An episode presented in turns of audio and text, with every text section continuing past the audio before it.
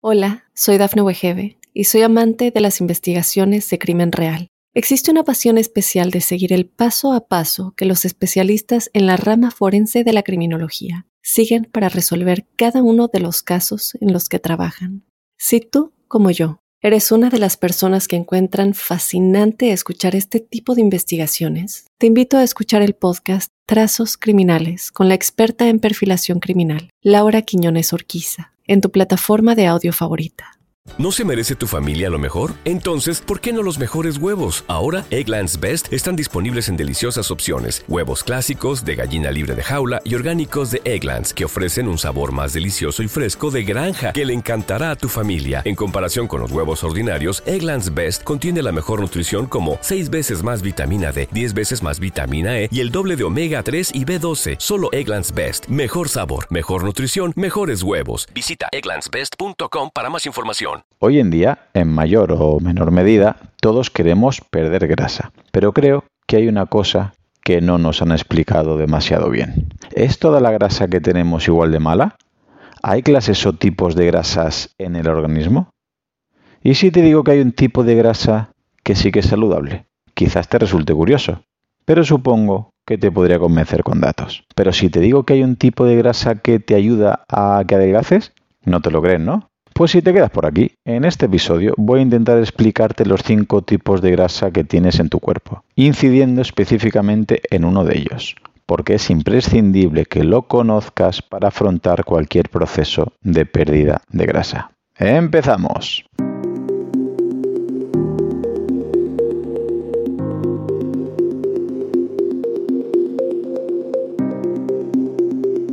Hola a todos, bienvenidos al podcast Profe Claudio Nieto, un lugar en el que te facilito información sobre hábitos de vida saludables, de manera práctica y sencilla, con un vocabulario apto para todos los públicos, sobre nutrición, entrenamiento o fisiología, para que puedas ir de la teoría a la práctica.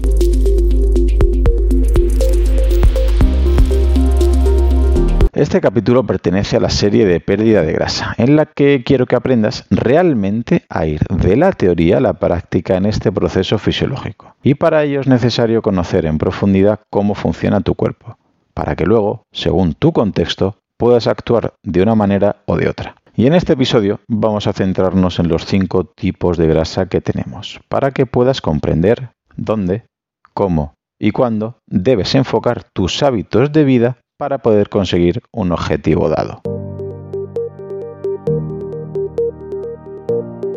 Primer tipo de grasa, grasa esencial. Si suele leer lo que publico en mis redes sociales, podrás comprobar que soy muy muy pesado repitiendo que no toda la grasa es mala. De hecho, sin un porcentaje mínimo de grasa, te morirías. En los años 80 fue el macronutriente más demonizado. Recuerda que hay tres tipos de macronutrientes, la grasa, la proteína y el hidrato.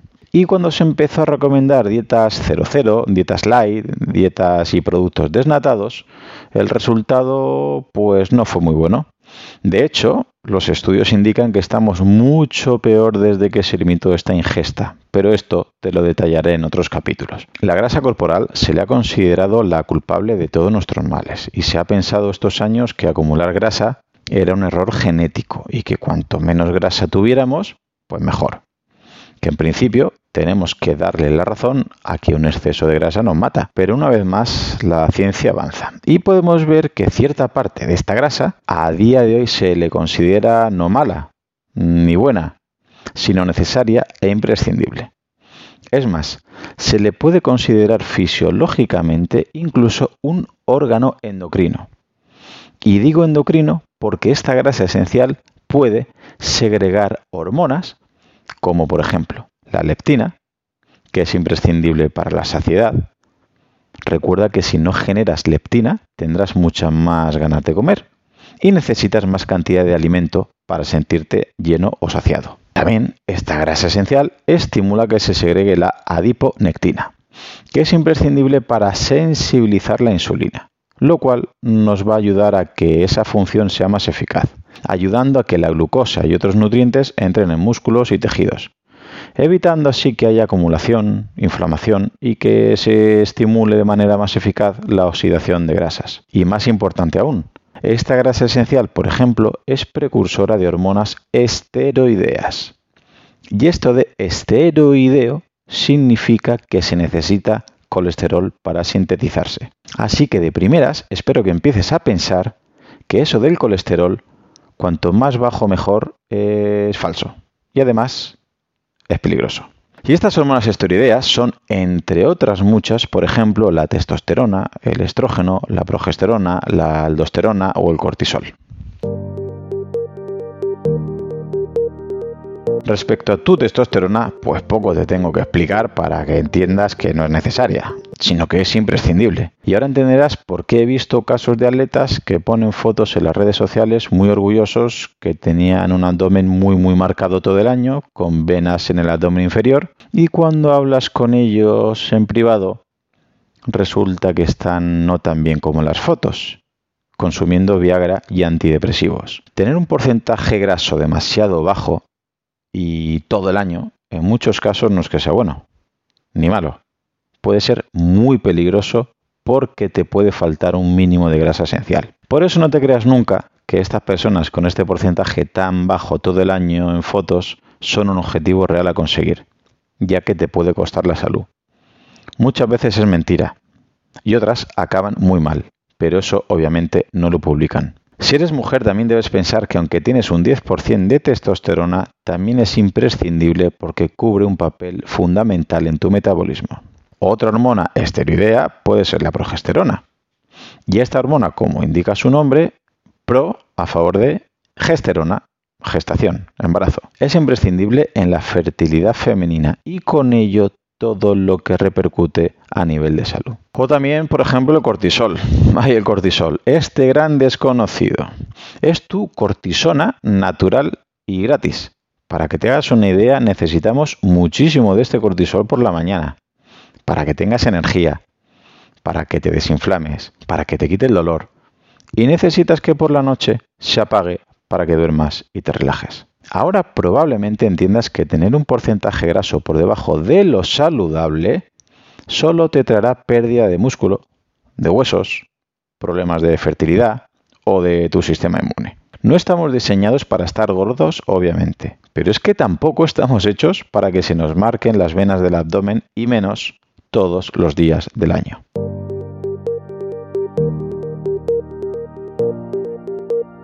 Segundo tipo de grasa, grasa muscular.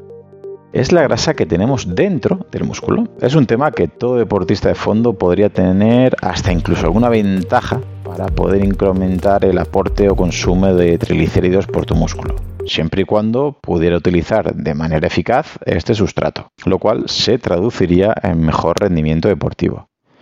Pero para el tema de hoy no nos preocupa demasiado este exceso de grasa dentro del músculo. De momento no parece que sea nuestro principal problema, ya que estaríamos hablando de contextos en deportistas y además de que podría ser más bien una ayuda que un problema. Tercero, grasa subcutánea. Sub significa por debajo y cutánea pues de la piel. Es decir, es la grasa que puedes pellizcar con cierta facilidad. Esta grasa es la que más tenemos predisposición genética a almacenar. Parece ser que los genes codifican bastante bien dónde almacenar más o menos esta grasa. Y parece que también hay diferencias por sexo. A modo visual, ya vimos en el anterior capítulo que podemos ejemplificar como los hombres engordamos más en forma de manzana, con la famosa barriga cervecera. Las mujeres, por su parte, lo hacéis en forma de pera, con más celulitis, la cual puede ser más antiestética para algunas de vosotras, pero es mucho menos peligrosa que aquella que acumulamos los hombres alrededor de vísceras y del hígado. Y es que, como ya te dije, la naturaleza parece ser injusta con esta estética de la mujer, pero lo que hace es alejar la grasa de órganos vitales, porque la celulitis de la mujer es mucho más saludable que la barriga cervecera nuestra. La razón probablemente es una vez más por la supervivencia de la especie y su selección natural, porque en la preservación de la especie es más importante que haya mayor número de mujeres en la naturaleza, por lo que su distribución de grasa es diferente por la acción de sus estrógenos principalmente. Obviamente no estoy diciendo que los hombres no tengan un papel fundamental e imprescindible en la supervivencia de la especie. Digo simple y llanamente que el papel, el rol de la mujer es más marcado y más importante que el del hombre. De hecho, podemos ver cómo en general las mujeres al llegar a la menopausia tienen un desajuste hormonal y en muchos casos la distribución de grasa se vuelve más androgénica. Es decir, tienen un patrón de grasa más parecido al del hombre, aumentando el contorno de la cintura y de la zona del ombligo, de la espalda baja y del abdomen, lo cual en la edad fértil no pasaba así. En general es grasa que es relativamente fácil perder siempre y cuando cumplas con todos los requisitos que te quiero ir contando durante estos episodios del podcast, con unos hábitos de nutrición, con entrenamiento y hábitos de vida adecuados. Eso sí, podrás comprobar que no toda la grasa la pierdes igual de fácil aunque sea subcutánea. Habrá zonas más fáciles de perder grasa que otras, que parecen más difíciles o la que se le llama grasa rebelde. Esta grasa es así de rebelde porque tiene otro tipo de receptores o de sensores, que veremos en futuros capítulos que requiere de un contexto específico para poder ser eliminada con entrenamiento y pautas de nutrición especiales. Cuarto tipo de grasa, grasa visceral. Esta es la grasa más peligrosa, ya que se almacena rodeando tus órganos y obviamente al final estropea el funcionamiento normal de estas vísceras, creando problemas muy graves.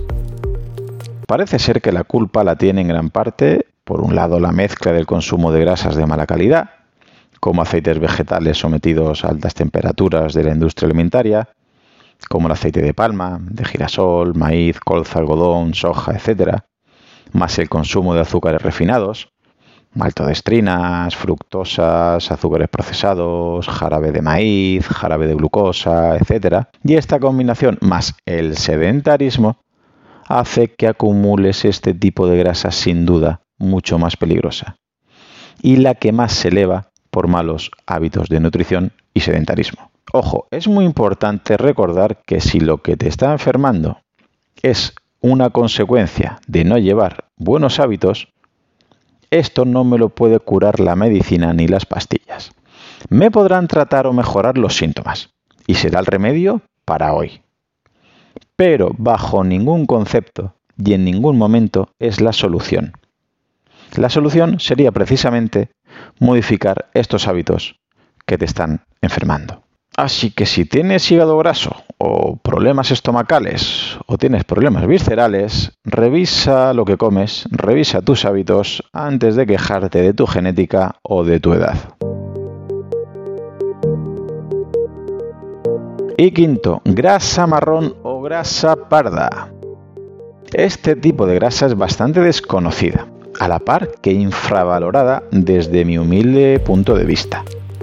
Para describirla necesitamos entender otra vez de dónde venimos.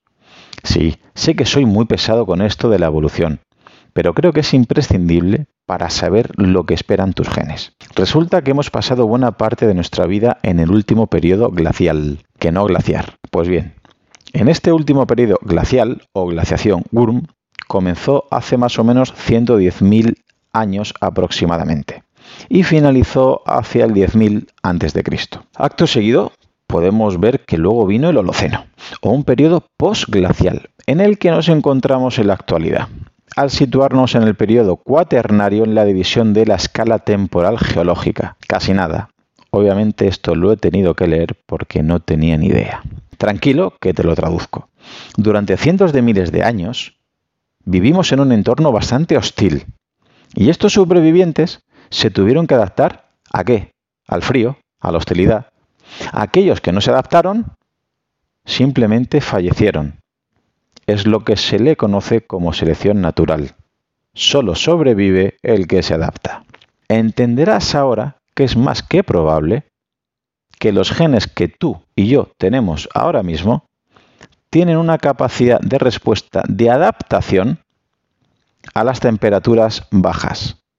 Si nuestros antepasados no se hubieran adaptado, tú y yo no estaríamos aquí. Nuestra genética está diseñada para luchar contra el frío, ya que hemos pasado, repito, cientos de miles de años expuestos a fríos muy intensos. Y con las comodidades que tenemos hoy en día, que apenas llevamos 50 o 100 años como máximo, tus genes aún no se han adaptado a este confort térmico. Y es que hoy en día no pasamos frío. Aunque estamos en invierno, salimos de casa muy abrigados, con guantes, con gorros, calcetines ultra gordos, en el coche pongo la calefacción a tope, e incluso es que los hay con asientos y volantes calefactados para tener un confort térmico total. Luego en la oficina o en clase o en las tiendas y en los comercios vemos como hay de nuevo estufas, radiadores, calefacciones, por no decir las temperaturas de las casas, las cuales no hay apenas diferencia de invierno a verano gracias a estos elementos de calefacción y aires acondicionados. Por no hablar de la ducha. Normalmente la gente se da la ducha entre caliente e invierno. Hemos llegado a un confort tan grande a nivel térmico que en España, en agosto, que las temperaturas pueden acercarse o superar los 40 grados, hay gente que aún así necesita que la ducha esté caliente. Nos hemos vuelto unos vagos a nivel térmico. Y eso tiene consecuencias, como todo en esta vida. Si tienes algo de sentido común podrás decir, pero ¿qué relación tiene la falta de movimiento con la falta de exposición térmica variada? Pues de la misma manera que podemos entender que tenemos más de 200 huesos y 600 músculos y que estamos oxidando nuestro aparato locomotor al ser sedentarios y no movernos, estamos oxidando nuestro productor de calorías ancestral porque vivimos mucho más cómodos, huimos del frío y estamos en un confort infinito. Una vez más, la búsqueda de placer nos hace perder ciertos beneficios fisiológicos. Y la pérdida de estos beneficios es que estamos apagando esta grasa marrón. Y ahora la pregunta sería, ¿pero exactamente qué hace esta grasa marrón? Pues que tiene la capacidad de usar la grasa subcutánea y la grasa visceral. La subcutánea era la que estaba debajo de la piel que quieres eliminar y la visceral la peligrosa. Además, así como la glucosa, para producir energía en forma de calor y así poder combatir el frío. Es decir, quema, oxida o utiliza tu grasa acumulada para crear energía en forma de calor. ¿No parece mágica esta grasa quema grasas? Pero entenderás algo tan básico como que para que el cuerpo genere calor, tiene que estar en un ambiente frío. Sencillo, ¿verdad? Como anécdota de evolución fisiológica, por ejemplo, vemos que cuando tenemos frío, lo que hacemos que es tiritar. Y esto es para producir energía en forma de calor y así combatir el frío. Pues bien, resulta que los recién nacidos, por ejemplo, cuando tienen frío no pueden tiritar, pero suplen este problema al tener cantidad importante de grasa marrón. Cuando tienen frío, activan esta grasa y sube la temperatura. La buena noticia es que la cantidad de esta grasa marrón parece que es entrenable, con algo de actividad física y sobre todo con exposiciones al frío. Eso sí, con sentido común. Y es que al exponerte al frío elevas tu adiponectina. Esta recuerda que era una proteína hormona que incita al cuerpo a que use esta grasa como combustible. ¿Para qué? Para poder subir el metabolismo. Y resulta que este tejido pardo o este tejido marrón es muy denso en mitocondrias. Estas mitocondrias son mis orgánulos favoritos, ya que son los hornos más eficaces donde un cuerpo puede producir energía en forma de ATP o de calor. ¿Es casualidad que las personas con obesidad o sobrepeso tienen esta adiponectina baja y tienen menor presencia de grasa marrón? Y además disfunción mitocondrial, es decir, mitocondrias que trabajan menos y peor? Pues todo indica a que no. Ojo, como agente estresor que es, tenemos que ver este frío igual que sucede con el deporte de resistencia o con el de fuerza. También con los periodos de ayuno o los de nutrición, etc. Tan malo será el exceso como el defecto. Una vez más, recuerda que la dosis hace el veneno.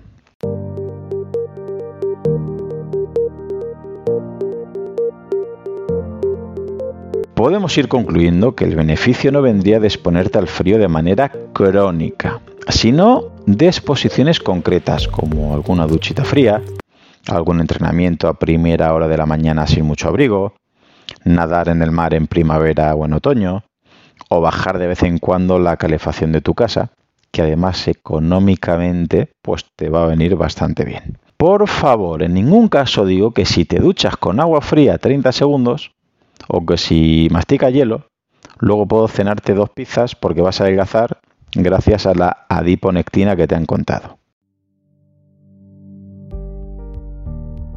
Bueno, espero que hayas aprendido que no toda la grasa que tenemos es peligrosa, que la que nos debe preocupar es la grasa visceral. Y sobre todo lo importante de aumentar esta grasa marrón o grasa parda con vida activa, entrenamientos y en especial con exposiciones al frío de manera puntual y controlada. En unos días seguiremos con la serie de pérdida de grasa, para que puedas entender este proceso tan complejo y a veces mal explicado. Para que no recurras a batidos mágicos o a pastillas esperanzadoras, que al final nunca funcionan y te pueden dañar tu salud a largo plazo. Solamente agregar que si te ha gustado, la manera de agradecérmelo es que lo compartas con algún amigo, algún familiar, tu grupeta o compis de entrenamiento. Si ves interesante el contenido y quieres escuchar los próximos episodios, suscríbete en tu reproductor de podcast habitual. También recordarte que me puedes encontrar en Instagram, Facebook y sobre todo YouTube, Twitter o en mi blog, profe Claudio Nieto, donde intento compartir información que creo interesante aclarar y divulgar. Y un último favor, déjame una reseña o un comentario en la plataforma que utilices. Me ayudarás y muchísimo a darme a conocer y que pueda llegar este mensaje a mucha más gente. Así que con esto me despido. Muchísimas gracias por escucharme y te espero en unos días por aquí con un nuevo episodio. Hasta pronto.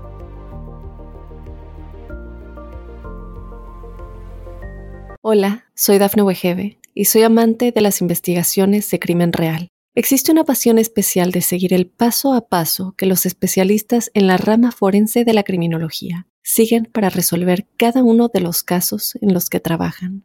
Si tú, como yo, eres una de las personas que encuentran fascinante escuchar este tipo de investigaciones, te invito a escuchar el podcast Trazos Criminales con la experta en perfilación criminal, Laura Quiñones Orquiza, en tu plataforma de audio favorita.